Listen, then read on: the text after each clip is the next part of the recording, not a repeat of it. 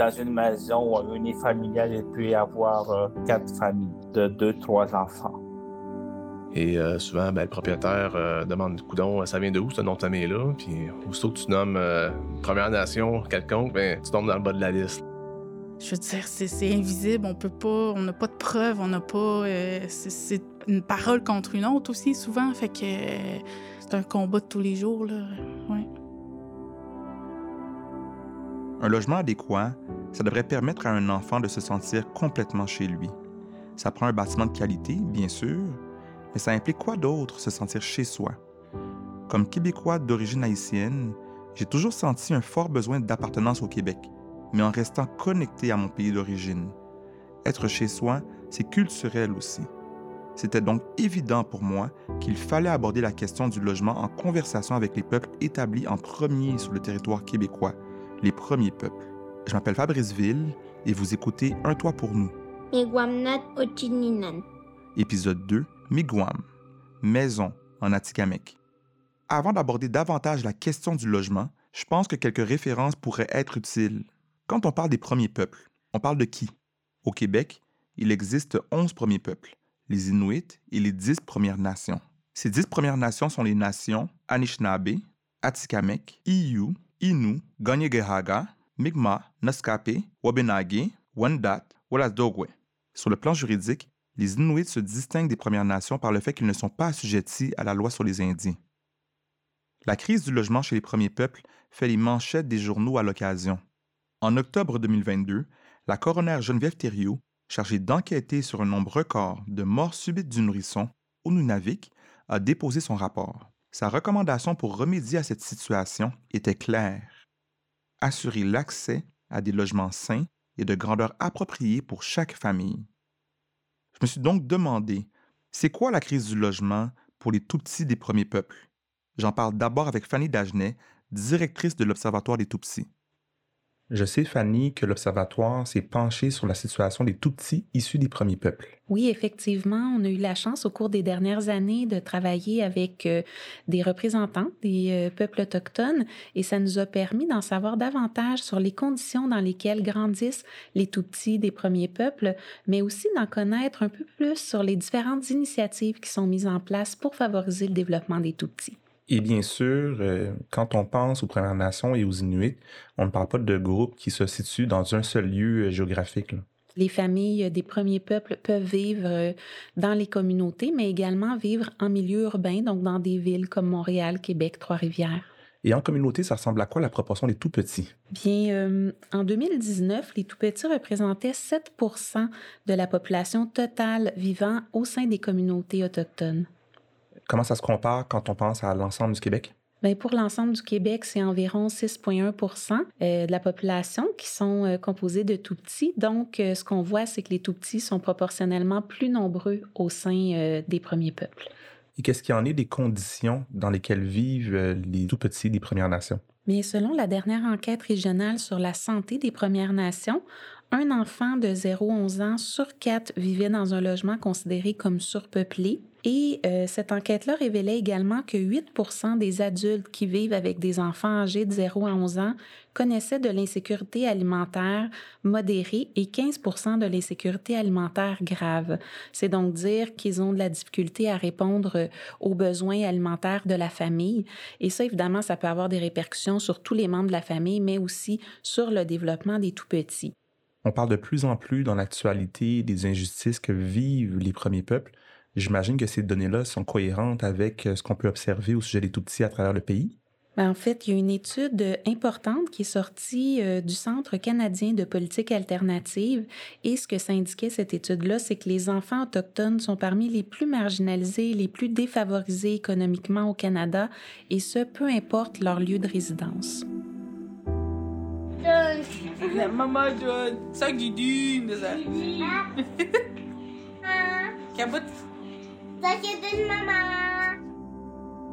Les données mentionnées par Fanny me mettent en colère parce qu'elles exposent les injustices encore criantes vécues par les premiers peuples. Je crois que c'est important de bien connaître leur réalité au-delà des statistiques. Comment exactement est-ce que le logement est régi sur une communauté? La réponse n'était pas claire pour moi. J'ai donc posé la question à Guy Latouche, Il est urbaniste de formation et conseiller en logement et infrastructure pour l'Assemblée des Premières Nations Québec-Labrador. Il m'a expliqué que le logement sur communauté est financé par les fonds du Conseil de la Première Nation et par des subventions du gouvernement fédéral. Ça, ça permet aux décideurs et aux gestionnaires des Premières Nations d'offrir un éventail de programmes qui vont du logement social à la garantie d'emprunt pour devenir propriétaire. Par contre, répondre aux besoins en logement des Premières Nations représente un grand défi parce que les fonds disponibles sont souvent insuffisants pour répondre à la demande grandissante. Comment se vivent les enjeux de logement directement sur le terrain? J'en ai discuté avec Guy Latouche, mais aussi avec Stéphanie Petitcoué, qui travaille comme responsable de l'habitation au conseil de Wemontachi. Cette communauté-là, elle est située à 115 km au nord de la Tuque, une communauté qui est accessible uniquement par des chemins forestiers. Stéphanie, euh, Guy, bonjour, Koué. Je suis euh, content d'être parmi vous et euh, je débuterai en te demandant, Guy, de nous parler des enjeux qui touchent les communautés en matière de logement de façon générale? Euh, je commence par dire qu'il y a une crise du logement chez les Premières Nations euh, au Québec. Le PNQL euh, a un portrait précis des besoins en logement des Premières Nations au Québec. on sait que sur un parc de 15 000 logements, il faudra en ajouter 10 000. Il y a aussi plusieurs milliers d'unités qui requièrent des réparations, des rénovations importantes. Donc, sur un horizon de 5 ans, une grosse commande hein, pour répondre aux besoins. Stéphanie, racontez-nous comment les problèmes de logement sont vécus à Wemontachi. La communauté de Wemontachi a actuellement 1600 résidents, dont 428 logements. En ce moment, nous avons 177 demandes de logement. Donc, c'est un pourcentage vraiment important de personnes sur la liste de logements par rapport à la population totale de Wemontachi. Oui, puis il ne faut pas juste prendre le 1600 et le diviser par 427 parce que dans le 427, c'est des logements pour professionnels aussi. Donc, le taux d'occupation est deux fois plus élevé que dans le, mainstream québécois, si on veut. Dis-moi que quand on parle de 177 noms, ce sont 177 familles. C'est famille, oui.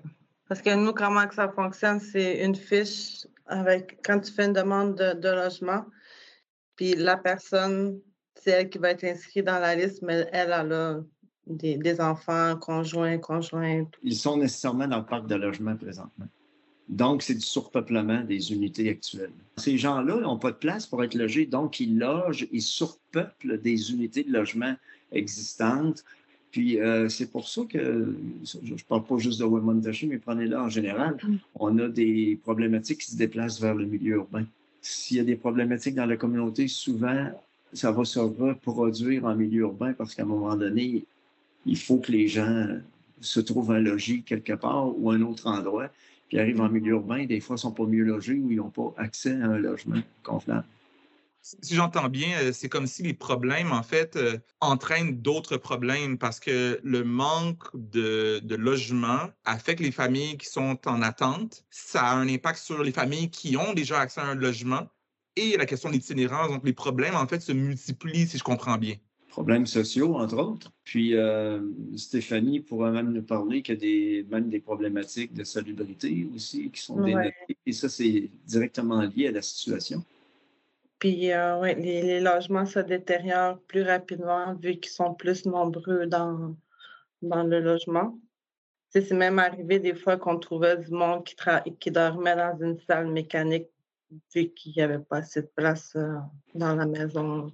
Il y a une vingtaine de familles qui sont euh, en ce moment sans toit. Soit qui résident dans un chalet proche. C'est qu'on a fait aussi une demande euh, pour avoir des roulettes temporaires pour pouvoir les héberger le temps, au moins pour l'hiver. Peut-être qu'éventuellement, ça va être transformé en logement permanent, je ne sais pas. Mais c'est comme un programme d'urgence pour que ces gens-là soient hébergés pendant l'hiver.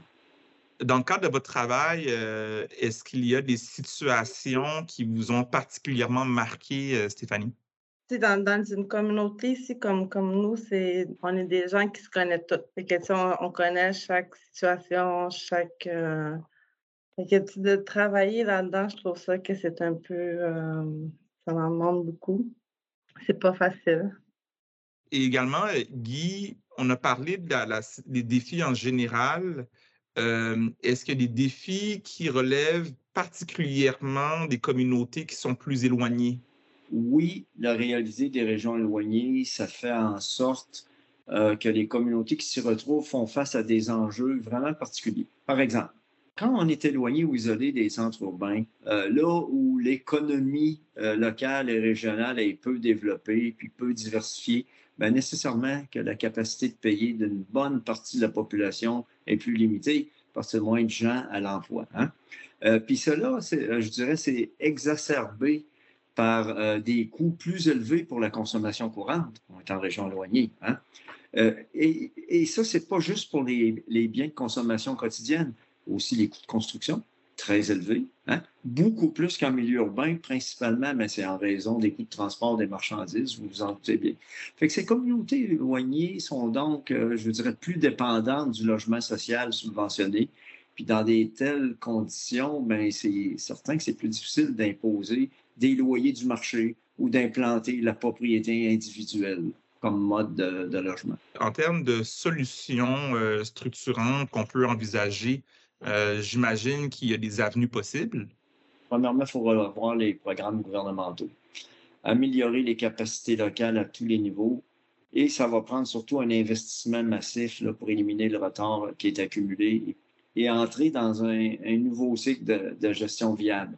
Euh, je vais vous surprendre un peu, mais malgré les obstacles, on pense, nous autres, que la propriété individuelle est une voie de sortie de crise qui est quand même prometteuse. Et partout, peut-être à des niveaux différents, là, mais partout, incluant euh, en communauté euh, éloignée. Parce qu'il y a des avantages à être propriétaire de sa propre maison. Hein. Les gens sont plus responsables. On brise le cycle de la dépendance. Hein. Euh, on développe la fierté de posséder, de pouvoir léguer, on réoriente le logement social vers le segment de population qui n'a pas d'autre choix, dans le fond. Donc, pour une partie de la population, c'est certainement prometteur. J'entends la pertinence de la propriété privée et je me demande comment ça se réconcilie avec euh, les principes autochtones qui suggèrent que la terre ne nous appartient pas. Euh, et qui, des fois, rentre en contradiction avec l'idée même d'être propriétaire d'un territoire.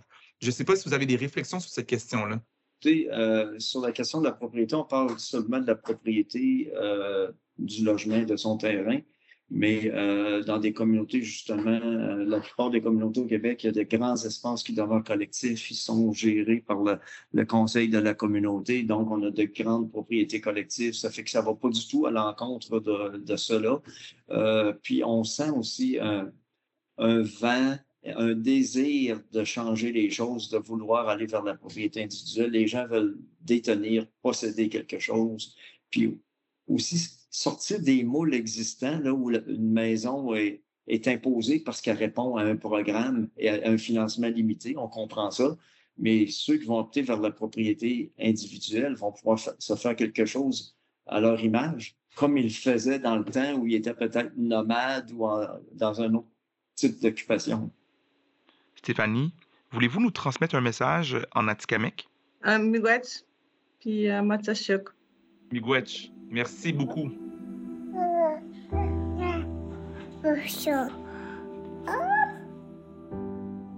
Guy Latouche et Stéphanie Petitcoué ont parlé de défis bien réels, mais j'ai aussi l'impression qu'il y a une volonté de leadership de la part des premiers peuples pour trouver leurs propres solutions, tant au niveau des membres des communautés qu'à l'échelle politique. Et justement, parmi ces leaders qui veulent lutter contre la crise du logement, j'ai eu l'occasion d'en rencontrer un qui est âgé de 33 ans. Il fait partie de cette nouvelle génération de politiciens qui émergent au Québec. Il s'appelle Sipi Flamand et il est le chef de la communauté Atikamekw de Manouane. Dès votre élection, euh, vous avez déclaré que vous vouliez vous attaquer à la crise euh, du logement. Euh, pourquoi est-ce que c'était important pour vous? Ben, ça fait des années que les communautés autochtones, notamment Manawan, vivent une crise du logement. Ça fait des années que les, les gouvernements n'investissent pas dans cette problématique-là. Puis je sais que au niveau du Québec, bien l'ensemble du Canada, cette crise-là est quand même euh, importante, mais c'est encore plus important dans les communautés autochtones. Comment est-ce que ça, se manifeste euh, spécifiquement à Manawan, euh, la crise du logement? À Manawan, la crise du logement, c'est dans une maison unifamiliale, il peut y avoir quatre familles de deux, trois enfants. C'est une problématique, la promiscuité, tout ça, puis la concentration des enfants aussi euh, peut, peut entraîner euh, au décrochage scolaire par rapport à ça. Si on ne s'attaque pas dans cette problématique-là, je peux dire qu'on ne peut pas euh, évoluer au sens économique, au sens social dans nos communautés. Puis c'est important pour que les familles puissent s'épanouir, puissent développer leur intimité, bien sûr, mais aussi euh, développer leur, euh, leur sens de, responsabilité dans, dans, leur famille. Vous parlez de décrochage scolaire. Pensez-vous que les conditions de logement dans lesquelles vivent les familles peuvent avoir un impact sur la réussite éducative des enfants? Évidemment, pour les tout petits, pour les enfants, c'est euh, pouvoir grandir dans, dans, une famille, je dirais, normal dans le sens où ils peuvent interagir avec leurs parents, leur mère, leur père, puis leurs frères et sœurs. Mais dans, une, dans les communautés, les maisons, c'est les grands-parents, c'est les cousins, c'est les tantes, les oncles. On voit le profil comment, comment les maisons dans les communautés autochtones sont. Puis je pense que c'est... il faut vraiment travailler pour que les gouvernements répondent aux besoins de nos communautés. Dans un essai que vous avez publié euh, récemment, vous avez fait référence à la philosophie autochtone qui encourage à tenir compte des sept générations qui nous précèdent, des sept générations euh, futures. Euh, quand on pense à cette philosophie-là, comment est-ce que ça se manifeste selon vous quand on pense à la question du logement? Je pense que si on prend en compte cette, cette philosophie-là sur les sept générations, c'est important de, d'agir maintenant pour que les sept prochaines générations puissent avoir euh, une bonne vie. Euh, on, a, une bonne vie en Atikamek, c'est Mrobi c'est euh, être en, harmonie dans son environnement, dans, son, dans ses relations avec qui ils sont dans, la communauté, dans le territoire ou bien dans, la famille même. Parce que si on prend à la lettre cette philosophie-là. C'est, euh, il y a beaucoup de choses que les familles, mais aussi que les communautés, que même la société en général peut bénéficier pour euh, établir une, nouvelle euh, relation sociale, sociétale, individuelle, même spirituelle, politique, économique. j'entends derrière ça aussi la question de l'harmonie vis-à-vis de la terre elle-même. Effectivement, chez les Autochtones, chez les peuples autochtones, le rapport euh, sacré qu'on a avec le territoire euh, vient de, de, loin. Et je pense que cette, ce rapport-là a été genre dérangé par rapport au colonialisme lorsque le, les Européens sont arrivés sur nos terres, sur nos terres évidemment, puis des politiques ont été mises en place par la suite, par exemple la loi sur les Indiens, mise en réserve les pensionnats, ce rapport-là a été brisé. Puis je pense que aujourd'hui, on parle de, revitalisation, de résurgence, de décolonisation, mais aussi de se réapproprier de nos valeurs, de nos, de nos rapports qu'on a avec le territoire. C'est important pour euh, d'en parler, puis les jeunes aussi doivent euh, reprendre ces valeurs-là, doivent euh, revivre cet aspect-là dans, en tant qu'individu, mais aussi dans, leur famille. Puis si on regarde justement vers l'avenir, euh, euh, quand on pense à des exemples d'initiatives positives euh, et les effets que ça pourrait avoir sur les, familles et les communautés, est-ce que vous en avez?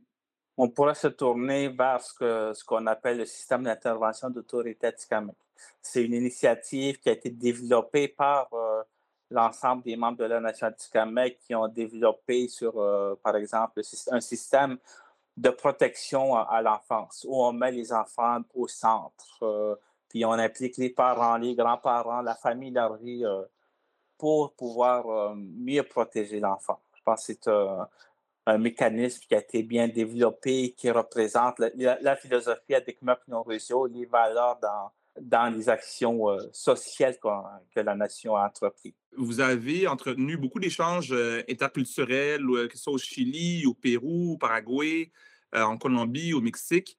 Est-ce qu'il y a d'autres modèles internationaux qui vous ont inspiré? Dans ce qui m'inspire avec euh, les communautés autochtones en Amérique du Sud, c'est leur mobilisation, leur implication euh, au niveau social, au niveau économique, au niveau politique. Je dirais qu'ils sont beaucoup plus avancés dans ce domaine-là comparativement ici en Amérique euh, du Nord. Est-ce qu'il y a quelques mots que vous souhaiteriez nous partager dans votre langue, des mots que ce soit d'inspiration ou autres? Tartigawin. Tartigawin, ça veut dire respect. Et dans le respect, c'est, on parle de respect mutuel, mais aussi reconnaître notre identité, reconnaître notre rapport avec le territoire. Je pense que le, mot Xtertigawin, Xtertigao, c'est, c'est une des valeurs qui est très importante chez les peuples autochtones, pas seulement chez les nations anticameques, c'est, c'est ce qui est prime dans une relation mutuelle. Un grand merci, Miigwech. Miigwech. Cette conversation-là me fait penser que favoriser un leadership issu des Premières Nations passe entre autres par l'éducation.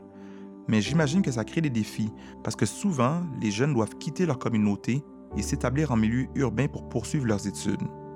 J'ai eu la chance de rencontrer Loreana Ishakwan qui a accepté de témoigner de son parcours.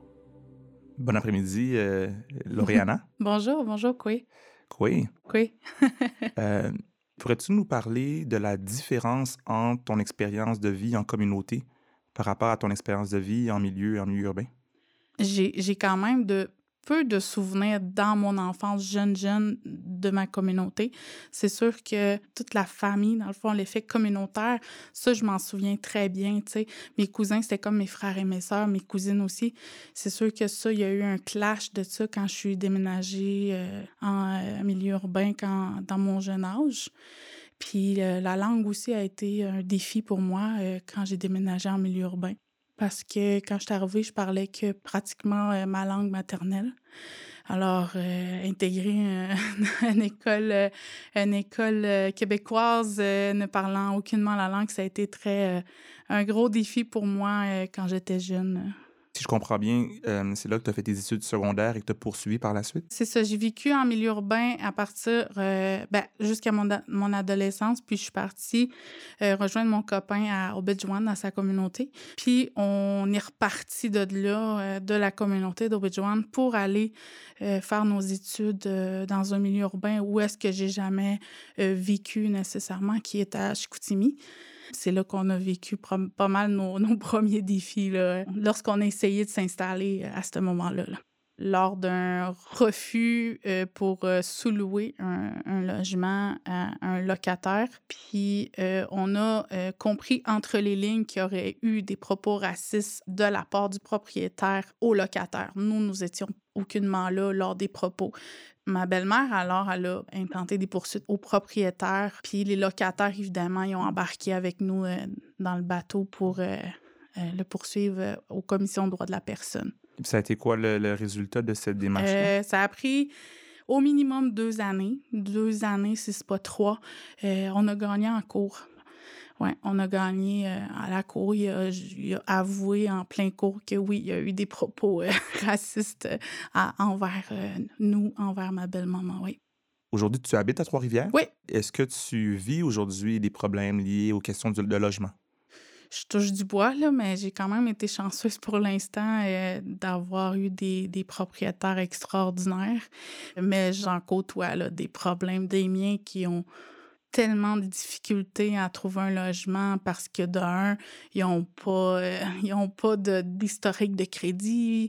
De un, de, ben, un des, euh, un, un, autre, un autre des défis, c'est, ben, c'est quand tu te présentes puis que tu as, un, nom, euh, un nom de famille qui sonne autochtone. Tout de suite, tu te fais tassé de façon très discrète par, les propriétaires, malheureusement.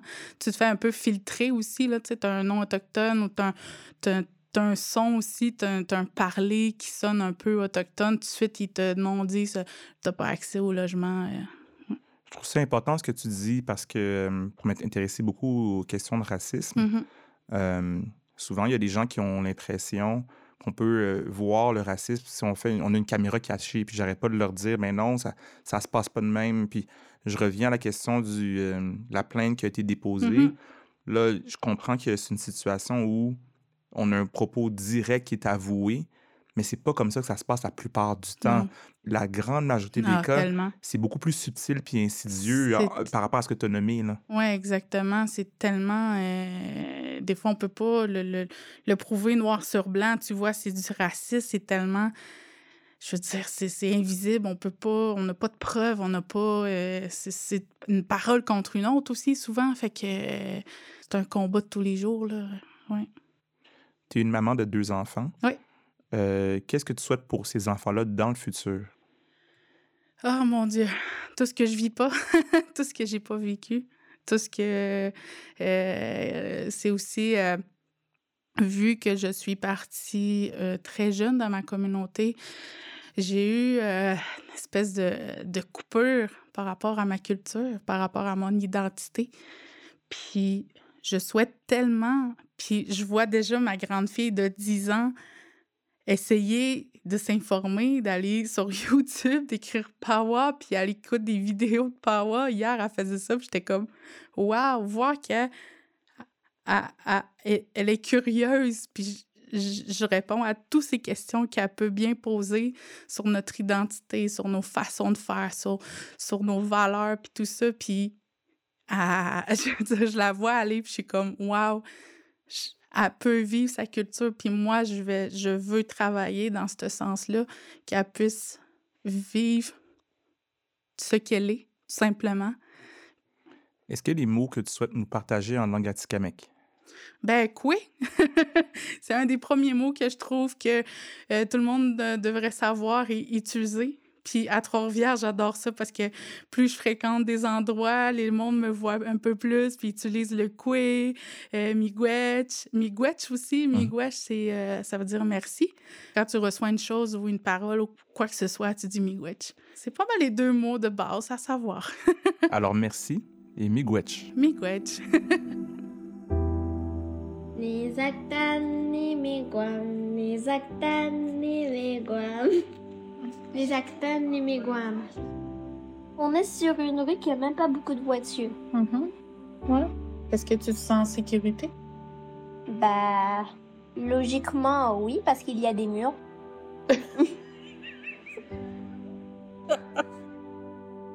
L'histoire de Loriana et Chakwan m'a poussé à explorer si des options existent pour les parents qui doivent quitter leur communauté pour poursuivre leurs études.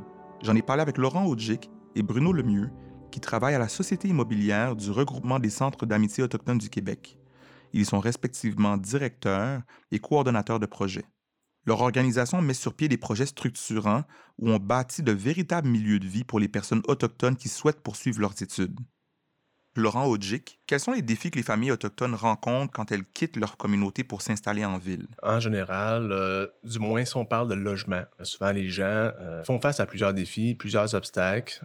Entre autres, euh, il y a la barrière linguistique pour, euh, dépendamment de la nation puis de la provenance de l'Autochtone. Euh, il y a l'enjeu, les préjugés de propriétaires d'immeubles. Un Autochtone arrive en ville ne fait que mentionner son nom de famille euh, au propriétaire quand il appelle pour un logement. Et euh, souvent, ben, le propriétaire demande Coudon, ça vient de où ce nom de famille-là? Puis aussitôt que tu nommes Première Nation quelconque, ben, tu tombes dans le bas de la liste. Il y a les enjeux aussi. Souvent, les Autochtones, au niveau des familles, sont plus nombreux. Ça, ça, ça débarque à coup de 2, 3, 4, 5 enfants. Donc, euh, c'est bruyant. Les, les- les propriétaires d'immeubles sont moins ouverts à accueillir des grandes familles comme ça. Bruno, veux-tu rajouter quelque chose? Quand on a rencontré les, les familles puis les, les- les futurs étudiants dans nos, dans nos projets de milieu de vie, euh, ils nous mentionnaient entre autres ben, le choc culturel. Partir d'une communauté en région isolée, débarquer en milieu urbain, ils nous mentionnaient le terme, c'est vraiment un choc des cultures. là. Puis ce qu'ils cherchent quand ils arrivent en milieu urbain, c'est de sentir la communauté en ville, se retrouver des repères. Ils cherchent à se regrouper, se rapprocher des leurs pour retrouver un certain sens de communauté. Ça, c'est des éléments qui nous le disent. Parce que c'est quoi, ce qui nous témoigne aussi, c'est l'isolement qu'ils ressentent. Quand tu es en communauté, tu es proche, tu connais tout le monde, euh, euh, tu connais tes voisins, ta, ta famille est à proximité, puis tout d'un coup, tu te ramasses en milieu urbain, malgré qu'il y a plein de gens qui t'entourent, tu te sens seul, tu te sens, tu te sens isolé. Justement, de là, Laurent, les projets de la Société immobilière. Oui, exact. Euh, la société immobilière euh, se concentre surtout, euh, pour l'instant, sur des projets de, de, de, de, logement pour étudiants autochtones en milieu urbain, plus que du loyer abordable qu'on vient offrir aux étudiants autochtones. C'est plus un milieu de vie communautaire en milieu urbain là, qui permet vraiment à l'autochtone d'avoir tous les services nécessaires pour pouvoir aller chercher son diplôme plus facilement. Là. là, il y en a deux en construction. On a un à cette île qui est en construction, qui devrait être prêt dans les prochains mois. Et puis, euh, on a un deuxième qui est en construction, qui est à Trois-Rivières. On crée vraiment un continuum de services autour des familles parce qu'on constate que sans, par exemple, les services à la petite enfance, le soutien aux apprentissages, les mères, par exemple, comme à cette île, on a principalement, c'est des mères monoparentales qui ont fait des demandes de logement. Bien, c'est des mères que sans ces services-là, ils ne sont pas disposés à aller à l'école et réaliser leur projet d'études. Donc, c'est cet ensemble-là de, de, services qu'on crée dans le milieu de vie qui leur permet d'y arriver. Euh, à Trois-Rivières, on a un projet qui s'appelle Waska Wichitwin, qui est euh, un projet vraiment avec une couleur atikamekw. Les bâtiments suivent la forme de la rivière euh, en milieu boisé, fait que ça, ça a une autre couleur. Puis à Québec, on s'en vient avec un projet un peu plus multination parce que les établissements d'enseignement de la région de Québec, il y a 50% de la clientèle qui est nous, mais aussi un autre 50% qui est Huron-Wendat et de d'autres communautés. Donc, on arrive avec une approche un peu plus multination, avec un comité d'architecture euh, de six étudiants autochtones de nations différentes qui participent à la conception.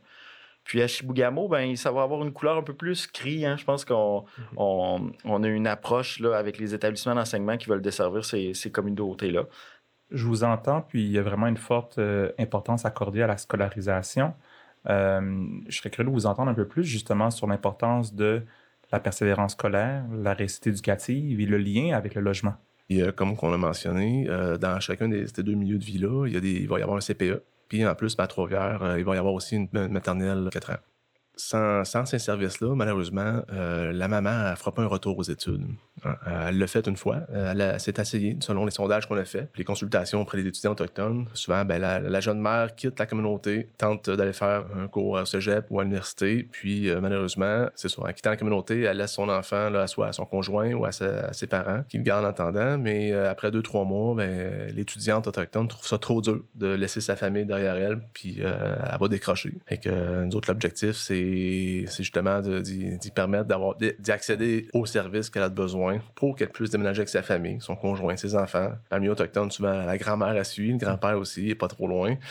Fait que, en ayant tous ces services-là dans un même milieu de vie, permet justement à la jeune mère d'avoir tout en main, avoir des environnements favorables, puis étudier, puis finir euh, son diplôme une fois pour toutes. Pour, pour, par la suite, c'est ça, je retourner en communauté avec euh, son diplôme d'études, puis travailler dans un domaine pour qu'elle euh, elle s'y voit travailler. Là. Ce que je trouve intéressant aussi, c'est qu'on parle du soutien éducatif de la mère, mais aussi de l'enfant qui va bénéficier des services comme les CPE, comme les maternelles 4 ans aussi. Exactement. Donc, on, a procédé dans les derniers mois à l'embauche d'une agente de liaison qui est une Inou de Pessamit, mais qui habite à Ouachat, à proximité du milieu de vie à cette puis, euh, entre autres, ben, ce qu'elle fait, ce qu'elle accompagne, par exemple, une étudiante qui fait une demande de logement, c'est qu'elle l'accompagne aussi à inscrire ses enfants à la commission scolaire, à l'école, à préparer le déménagement, à préparer la venue de cet enfant-là dans un CPE. Euh, c'est là qu'on dit que c'est vraiment un projet d'études de famille. Puis ce qu'on a même vu, c'est qu'il y en a que finalement, euh, le conjoint dit ben, crime, euh, tant qu'avoir ma conjointe qui fait un retour aux études, ben, moi aussi, je vais m'inscrire dans un DEP, par exemple. Donc, ça devient un projet de famille. Puis nous, ce qu'on offre dans nos milieux de vie, c'est bien sûr des services, mais c'est du, du logement abordable de transition qui permet à la famille de réaliser cette transition-là entre la communauté puis leur projet d'études. Une fois le projet d'études complété, ben, la personne, après ça, il y en a plusieurs qui ont envie de retourner dans leur communauté, faire bénéficier à leur communauté euh, leur expertise, ce qu'ils ont développé. Par exemple, il y en a qui disent, moi, je veux retourner comme infirmière dans ma communauté par la suite. Ou il y en a qui disent, ben, ils veulent en profiter pour euh, vivre avec leurs proches en milieu urbain, puis avoir des, conditions de vie qui leur est euh, favorable. Donc, euh, c'est un, peu ce qu'on observe. Puis, euh, ce qu'on dit souvent aussi des, étudiants autochtones, c'est les, champions du raccrochage. On, les appelle souvent comme ça. Donc, il y a beaucoup de raccrocheurs, hein, des, des, étudiants qui retournent aux études. Donc, je pense que ce qu'on leur offre, c'est des bonnes conditions pour y retourner. Exact. Puis, Le monde autochtone, c'est un petit monde. Hein. Puis on n'est même pas encore euh, en opération avec notre premier projet de milieu de vie qui était à cette île. Par contre, ça s'en vient. Puis ce qu'on entend dire dans le milieu, c'est qu'on, oui, on crée de la motivation euh, aux gens de faire un retour aux études, nos postes secondaires, mais même au secondaire, euh, il y a des jeunes on crée de l'ambition. Les jeunes, ils voient, ils voient les milieux de vie en train de se construire. Ils entendent dire ben, que des, liens de parenté, des cousins, cousines, sœurs, frères se sont inscrits pour le prochain, le premier milieu de vie à cette île. Puis le monde se dit, Colin, euh, moi j'ai mon secondaire 3, ça a l'air le fun, puis ça a l'air facilitant. Une fois que tu as fini ton secondaire, tu as la chance d'aller habiter euh, en milieu urbain, dans un milieu de vie, ayant tous les, beaux services. Donc, euh, moi, ça me motive à finir mon secondaire, puis faire une étude après ça, par la suite en post-secondaire. Bravo pour votre travail et j'espère que vos projets vont se multiplier un peu partout au Québec. Merci. Merci à toi. Se réapproprier les rapports que nous tissons avec le territoire comme à Dissipi Flamand. J'ai terminé mes conversations inspiré par des personnes issues des premiers peuples et des alliés qui, ensemble, cherchent à développer des solutions durables pour répondre aux problèmes liés au logement en communauté et en milieu urbain. Et là, je retiens aussi que la question du logement, c'est évidemment lié aux conditions financières des familles. Il se passe quoi lorsque le loyer d'une famille est déjà trop élevé pour son budget? C'est quoi les impacts du stress financier sur les tout-petits? Qu'est-ce qu'on peut faire pour s'assurer qu'un parent ait jamais à choisir entre le paiement de son loyer et la facture d'épicerie? C'est ce qu'on va aborder dans le prochain épisode. Un toit pour nous. Un toit pour nous. Un toit pour nous. Un toit pour nous.